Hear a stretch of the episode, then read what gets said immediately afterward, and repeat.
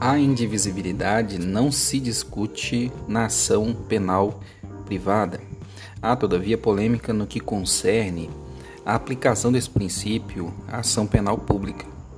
Norberto Avena ensina vigorar nesta espécie de ação penal a divisibilidade, pois, havendo mais de um suposto autor do crime, nada impede que venha o Ministério Público a ajuizar a ação penal apenas em relação a um ou alguns deles, relegando-se tal propositura quanto aos demais para o momento posterior.